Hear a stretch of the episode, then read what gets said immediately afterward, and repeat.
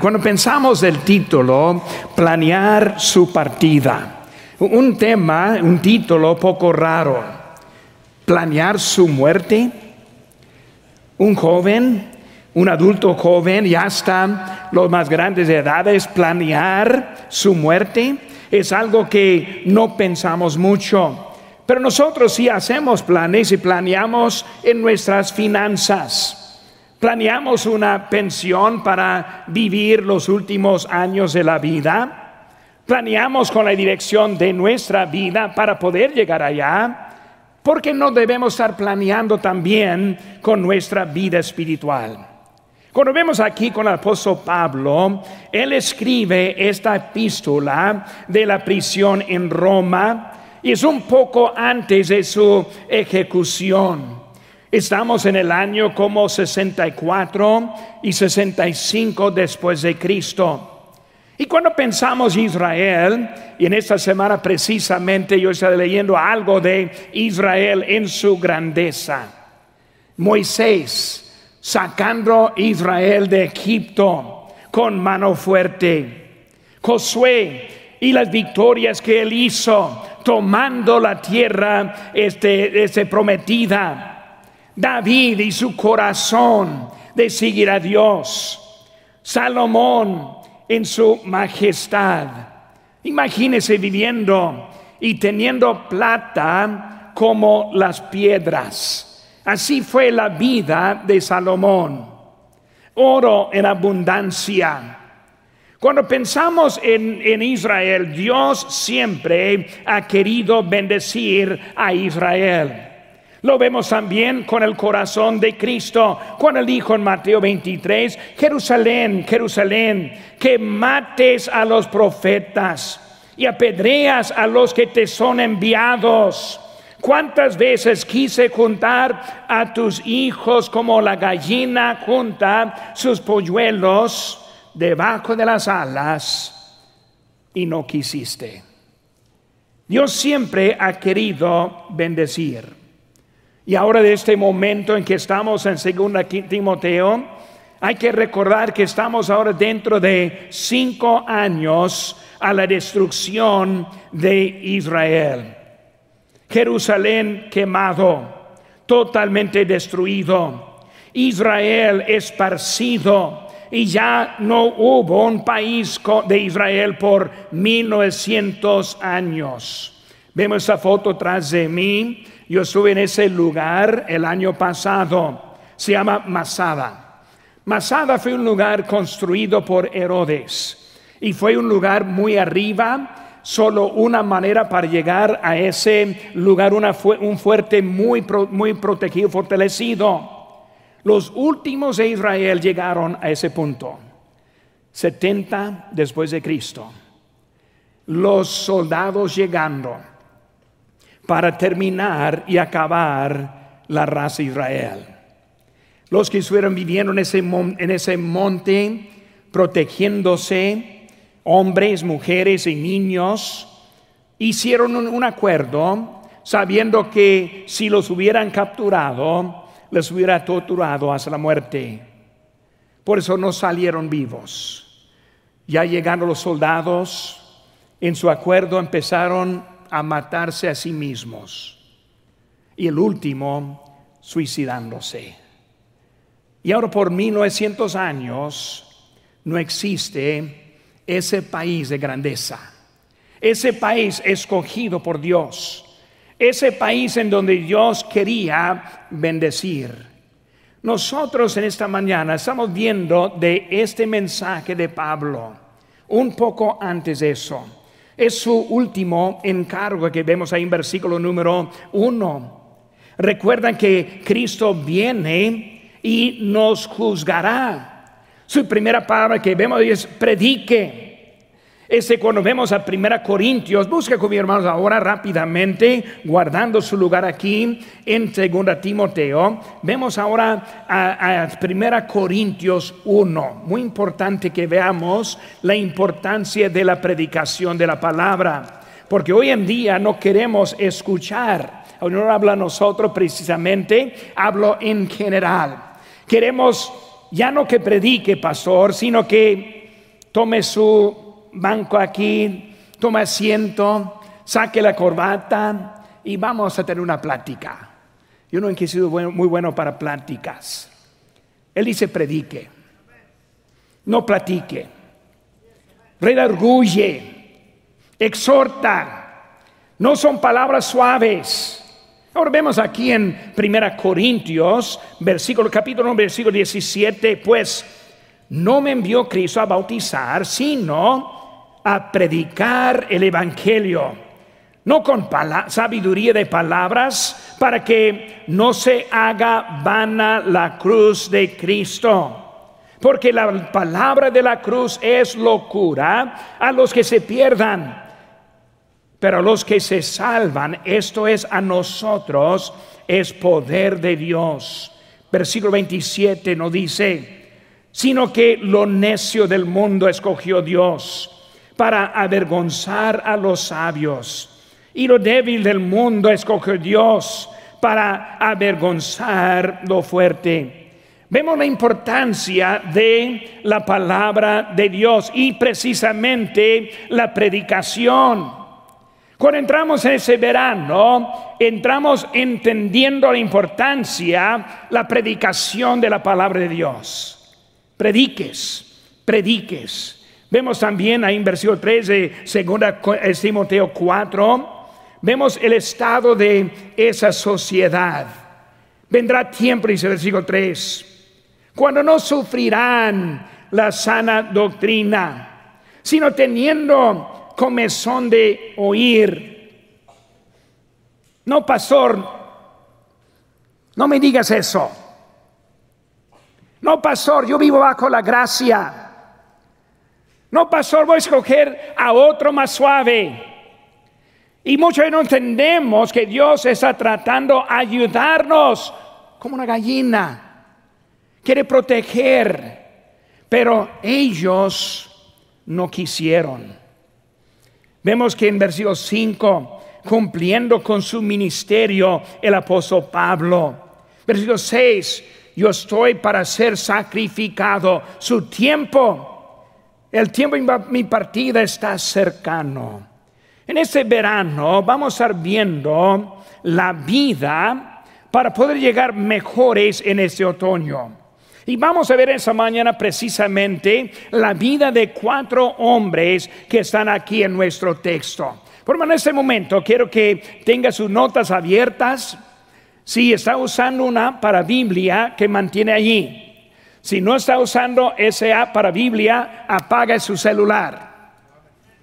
Mi padres cuiden lo que está haciendo sus hijos. Importante que escuchamos y estemos atentos a su palabra en esta mañana. Por, eso aquí estamos, ¿verdad? Pues vemos ahora lo que está diciendo. Aquí en número uno vemos al primer hombre que estamos evaluando. Y su nombre es Demas. Y cuando vemos a Demas en, en versículo número 10, dice que porque Demas me ha desamparado, amando este mundo y se ha ido a Tesalónica. Primero vemos a Demas y el espacio que falta es deserción. Demas, deserción. Demas no presente. Demas está en otro lado. Demas no está en su lugar. Él se hizo, ah, vemos como Demos, primero Demas como el colaborador, como el colaborador. Cuando vemos la palabra colaborador, no lo vamos a encontrar en este texto, porque en este texto encontramos a alguien quien deja, a alguien quien regresa al mundo, alguien que ha dejado a Pablo en esta hora de necesidad. Pero cuando hablamos de Demas, también vemos de el Demas del pasado. En la primera vez que Pablo estuvo encarcelado, ahí estuvo en una ciudad llamada Cesarea. Él fue detenido en Jerusalén y luego trasladado a Cesarea. Ahora estamos en el año 55 después de Cristo, recordando el año 70 es el año que quiero recordar. Apenas 15 años se queda para ese país. 15 años para arrepentirse. 15 años para cambiar. Ahora estamos en ese momento cuando vemos también a Demas. Ahí en Cesarea recordamos la oportunidad que Pablo tuvo delante del rey Agripa. En Hechos 26, 28 dice, entonces Agripa dijo a Pablo, por poco me persuades a ser cristiano. Aquí tengo unas fotos de ese mismo lugar en donde Pablo estuvo presentándose. Ese ahí atrás los van a poner o no se lo van a poner o no. Pero hay un lugar, una, una arena en donde él estuvo predicando. Ahí estamos. Ahí está pegado al mar grande. Y ahí estamos eh, viendo en eso, hermano, pues seguir adelante. Y ahí está el lugar. Ese Agripa estuvo sentado en donde esa caja negra a la mano izquierda. Pero ahí estuvieron ellos ese momento, en ese tiempo. Y Demas, él estuvo allí. Demas estuvo acompañándole a él. Y cuando vemos a Demas, puede ver ahora a Filemón. Busquen por, por, favor, hermanos, pocas este, carta adelante, este, adelante, dos cartas más, este, está Filemón. El único capítulo, vemos el versículo 10. Te ruego por mi hijo Onésimo, a quien engendré en mis prisiones, el cual en otro tiempo te fue inútil, pero ahora a ti y a mí nos es útil, el cual vuelvo a enviarte, tú pues recíbele como a mí mismo.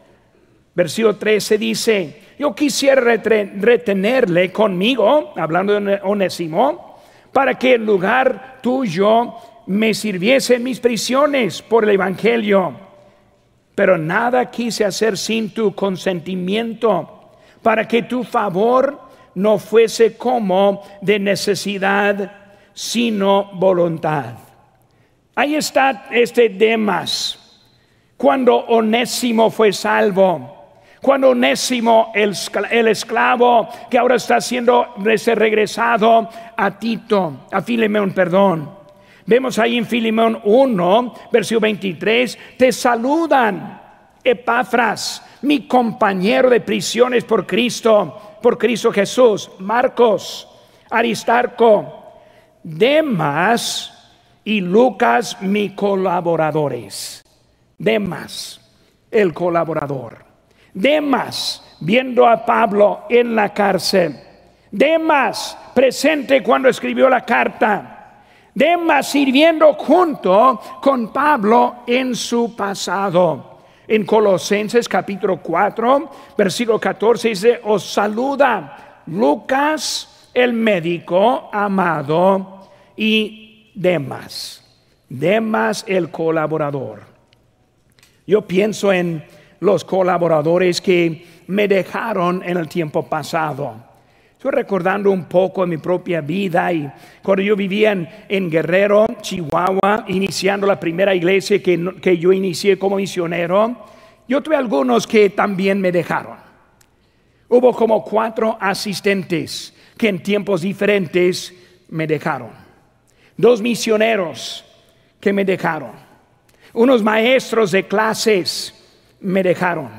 Algunos colaboradores de ganancia de almas Ahora yo podría darles los nombres, no lo voy a hacer, pero yo podría hacerlo porque Pablo dijo Demas.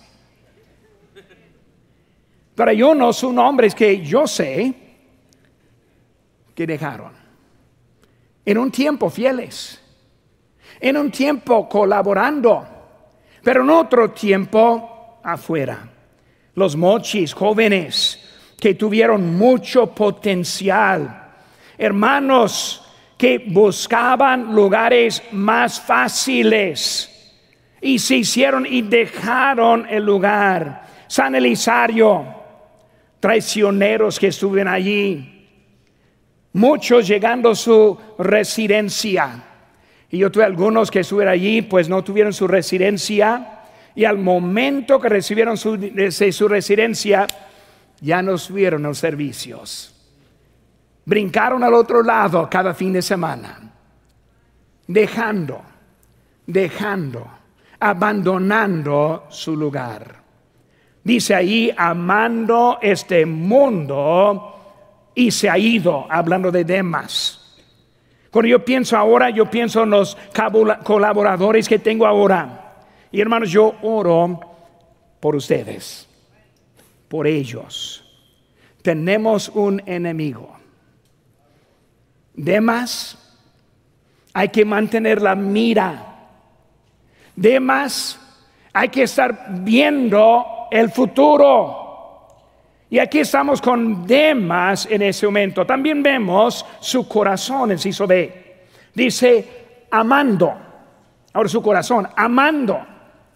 Él estuvo con Pablo, pero amando al mundo. Estuvo en Cesarea, pero amando al mundo. Digo al punto de que el mundo tomó prioridad sobre el apóstol Pablo en su vida, amando. ¿Qué es lo que amas? ¿Hasta qué punto va a seguir ese rumbo? ¿Qué es lo que está cambiando, haciendo efecto en su vida? Vemos que Demas es uno que subiendo al mundo. Dice en Mateo 22, 37, Jesús le dijo, amarás al Señor tu Dios con todo tu corazón y con toda tu alma y con toda tu mente. El corazón, Mateo 6, 21 nos, nos ayuda a identificar nuestro corazón, porque donde esté vuestro tesoro, ahí estará también vuestro corazón. ¿Dónde está tu corazón? Hoy en día con muchos creyentes, tristemente su corazón está en el deporte. Llevar a los hijos a jugar un deporte domingo en vez de llevarle a la casa de Dios. No siendo un efecto por lo que vemos en los Dodgers de Los Ángeles. El corazón con el deporte, el corazón con la diversión. No, pues pastor, no pude levantarme tan temprano esta mañana para poder llegar a la casa de Dios. Pues, eh, pastor, las nueve está muy, muy temprano. ¿Por qué? Porque estuvieron jugando hasta las tres, cuatro de la madrugada. O si acaso vienen, vienen con ojos cerrados. Estoy buscando a alguien que tiene sus ojos cerrados. Tengo una chancla, voy a llevar un chancla un día para ayudarme en eso. Diversión, días de campo. ¿Dónde está su corazón? Así fue Demas. Así fue Demas. Sirviendo, pero su corazón otro lado sirviendo, pero ya en camino de una partida no agradable. Número 6, hermanos, su conexión. Su conexión. ¿Cuál fue la conexión? Tristemente, su conexión no estuvo con Pablo, porque Demas le dejó. Su conexión no fue con Dios, porque al camino le dejó. Volvemos ahora que Demas ahora está dejando ese lugar, su conexión ahora está obvio. Dice en 1 Juan 1, 2, 15, no ames al mundo, ni las cosas que están en el mundo. Si alguno ama al mundo, el amor del Padre no está en él. No puede ambas cosas. Dios o el mundo. Demas, ahí estamos viendo el problema los, deseos por las cosas del mundo. Ahora, escuchen bien. Un lugar preciso. No solo al mundo, sino a Tesalónica. Un lugar preciso. Cuando él se fue y volvió al mundo, no a donde sea, sino a un lugar preciso. Cuando yo veo a nuestros hermanos, yo veo muchas veces que muchas veces tenemos nuestro corazón en un lugar en este mundo. Como digo acerca de los que recibieron su residencia, los que viven en la frontera, reveló dónde estaba su corazón. en cuanto que pudieron pasar, pues rápidos para pasar. Hermanos, ese lugar en donde estaba su corazón. Yo recuerdo cuando yo llegué a México, ahora fue el año 1984. Fui a la ciudad de Querétaro, una ciudad muy bonita, una ciudad muy buena en donde vivir. Pero yo entré a vivir y aprender el idioma, el español. Ahora voy a confesar, yo odiaba el idioma español. Era pura tortura tratando de aprender. ¿Por qué no pueden aprender inglés como todo el mundo, verdad? Pero ahí estuve en un lugar que Dios me puso, pero no era tan fácil para empezar a vivir. Cuando llegué a Guerrero, en una noche un grupo de personas empezaron a marchar fuera de nuestra casa diciendo, vete a casa, gringo. Apenas hablando español, apenas llegando a una ciudad bien perdida, en necesidad del Evangelio, vete a casa. Bueno, ¿Para qué estoy gastando mi tiempo con ustedes? ¿Para qué estoy más fácil en la tierra de donde yo venía? La comida mucho más rica en la tierra de donde yo venía. La vida mucho más fácil en la tierra de donde yo venía. Porque cuando yo fui, yo fui a México, yo encontré una realidad en mi propia vida, luchando con el idioma, luchando con la cultura, siempre recordando qué tan bonita es mi tierra, que jamás he vivido allí. Ese tiempo, hermanos. Y lo empecé, yo aprendí, como dijo Pablo en Filipenses 4:11. No lo digo porque tengo escasez, pues he aprendido a contentarme cualquiera sea mi situación. Sé vivir humildemente y sé tener abundancia. En todo y por todo soy enseñado, enseñado así para estar saciado como para tener hambre, así para tener abundancia como padecer. Y luego todo lo puedo en Cristo que me fortalece. Muy triste, hermanos, que hay muchos, somos hispanos, muchos hispanos que nunca aprenden vivir contento en donde están. Ahora, predique, redarguye, exhorta cuando estamos viendo, hermanos, nuestra vida, muchas veces pasa la vida esperando otra vida. Los que migran a los Estados Unidos, muchos trabajan 30 años con los sueños de volver a su tierra natal para jubilarse. Mientras llega la bola, la salud se va, mientras sus hijos, nietos viven aquí, mientras su servicio médico está aquí, mientras que ni la tierra de donde venía es igual, todo ha cambiado. Y en vez de invertir y gozar en los 30 años, 30 años esperando, soñando, nunca contento, y así se va la vida. Ahora estoy hablando de ese verano, voy a llegar allá ahorita. ¿Cómo podemos tener un verano victorioso? Aprender cómo vivir contentos. Vivir aquí, pero nunca aprenden lo que es lo bueno aquí, porque todo siempre es mejor en su tierra natal. La buena comida es diferente aquí, pero hay buena. Buenas costumbres, historia, por lo cual Dios ha bendecido la buena vida que existe en cualquier lugar, el problema es el corazón. Ahora yo cuento un poco de mi experiencia en México, no para pensar, uh, no quería vivir allí, no para nada.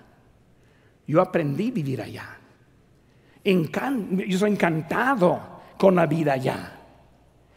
Solo cuando acepté el lugar en donde Dios me puso. Pero muchas veces no llegamos hasta ese punto en nuestra vida. Y lo dice bien en Santiago 1.8, el hombre de doble ánimo es inconstante en todos sus caminos. Ahí se va su vida. Este verano, hermano, haga una conexión aquí. Haga una conexión en su casa. Haga una conexión en donde Dios le ha puesto. Haga una conexión en la casa de Dios, que sea algo de importancia en nuestra vida. Número dos, hermanos. Vemos a Lucas. Ahora, ¿quién es Lucas?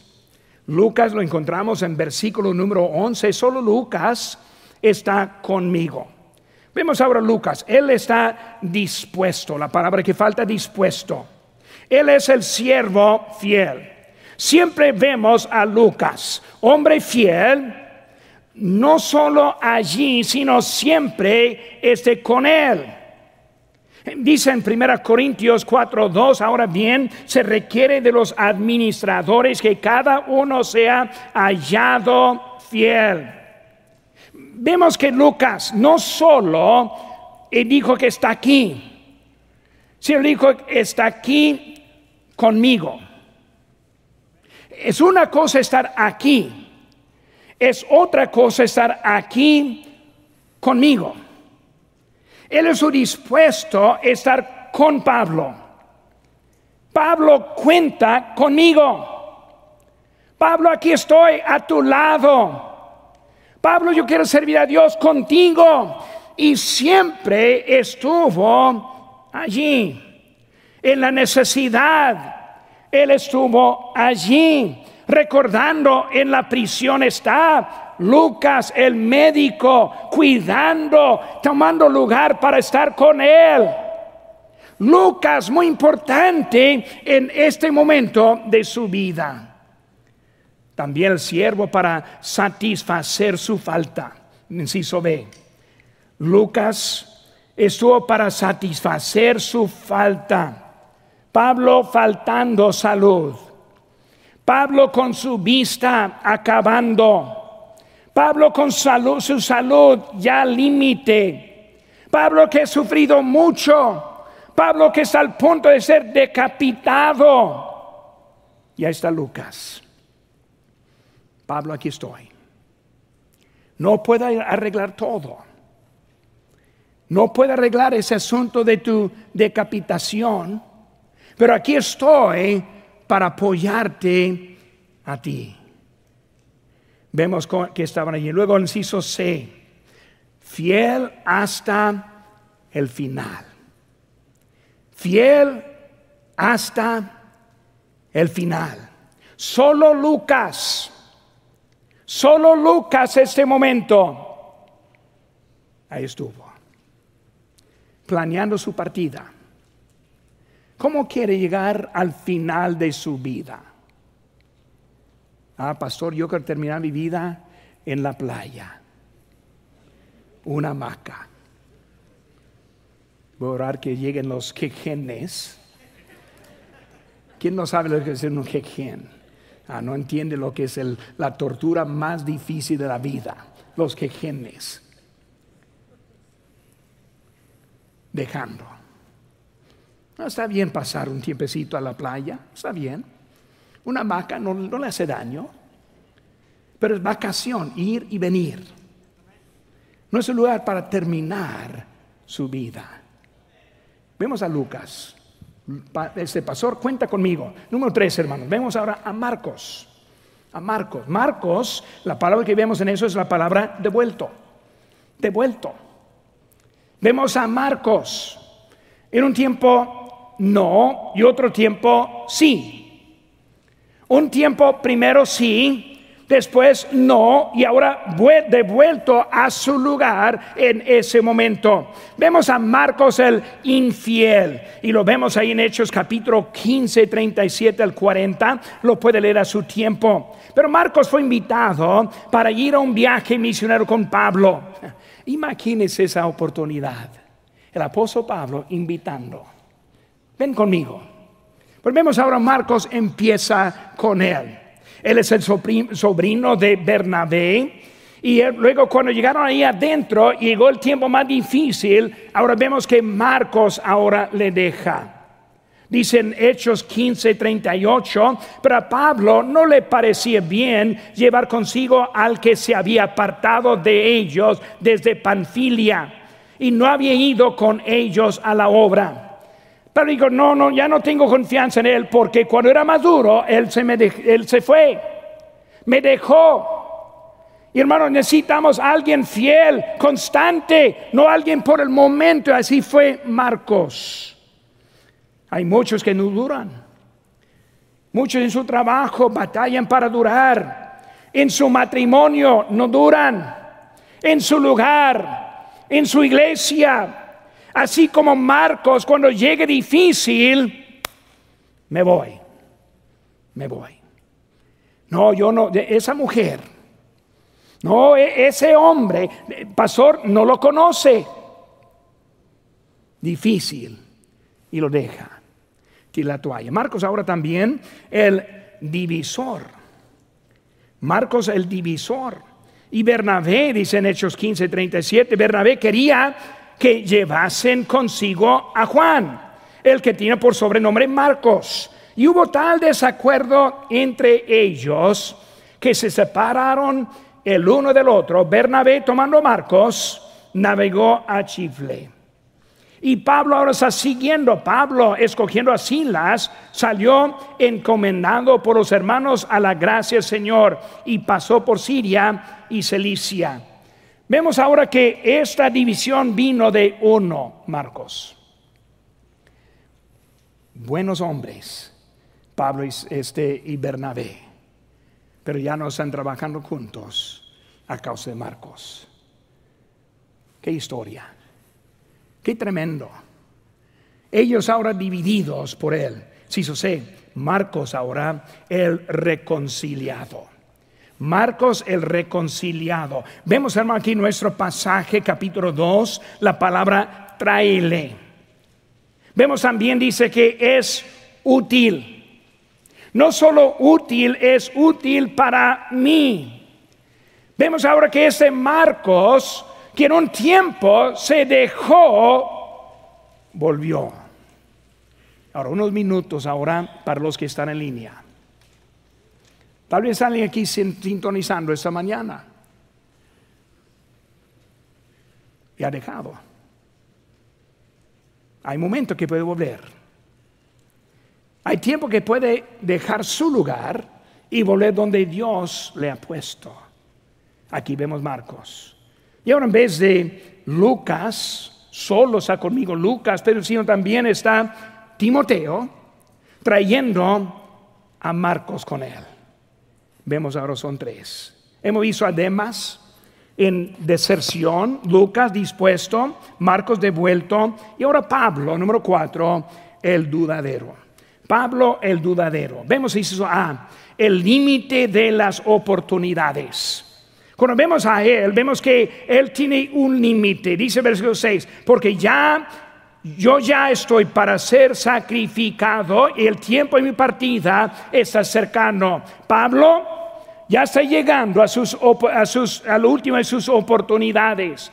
Pablo no va a poder hacer mucho más porque su partida ya está cercana.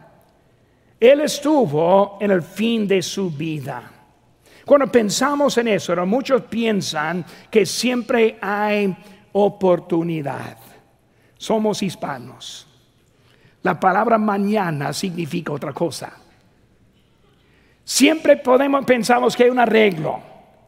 Siempre hay otra oportunidad. No entendiendo que un día se acaban las oportunidades. Vemos Pablo, el dudadero. Él está siguiendo él está aprovechando de lo que ha tenido en su vida. Él ahora está andando en sus oportunidades. Muchos pierden sus oportunidades con una vida indisciplinada. Una vida indisciplinada. Vive por la panza. A veces literal, pero también en símbolo. Vive por sus deseos. Acuesta cuando quiere.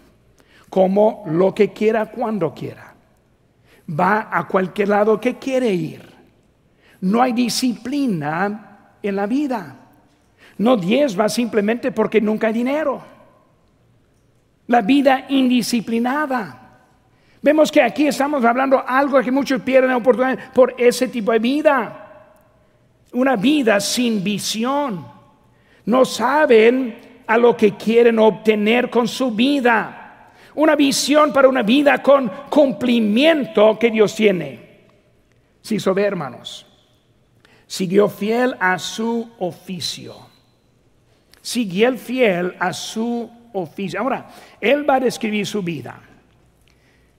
He peleado la buena batalla.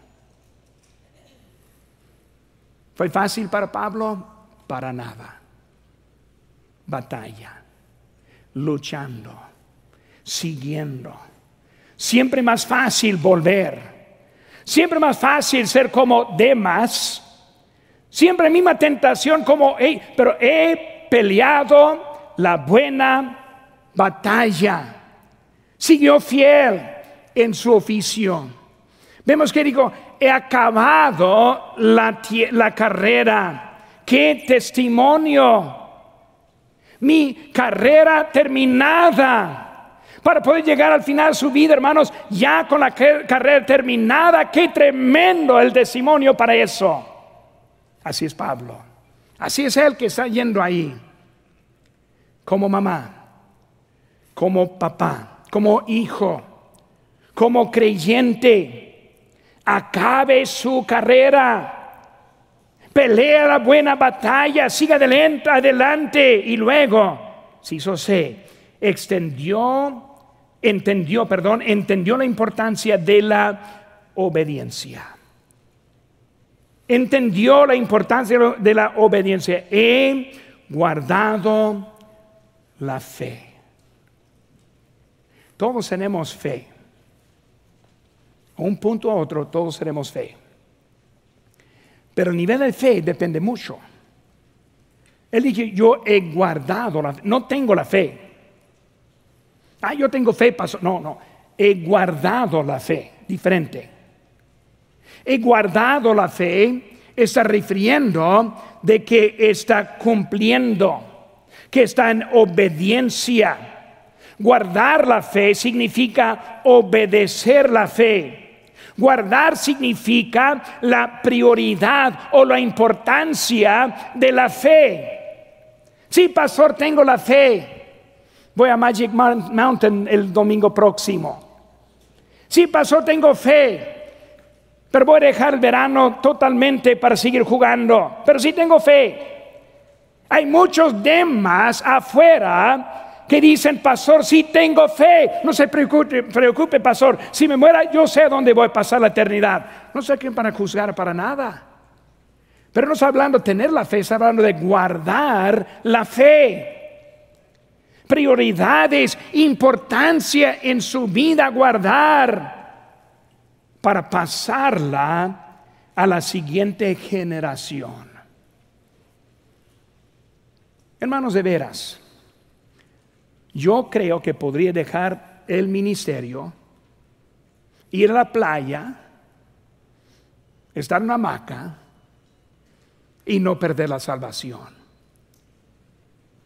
Pero no sé lo que pasaría con mis hijos. No sé lo que pasaría con mis nietos. Eso no sé. Guardar, guardar quiero pasar mi fe a mis hijos. Quiero pasar mi fe a mis nietos. Se requiere la manera que vivimos.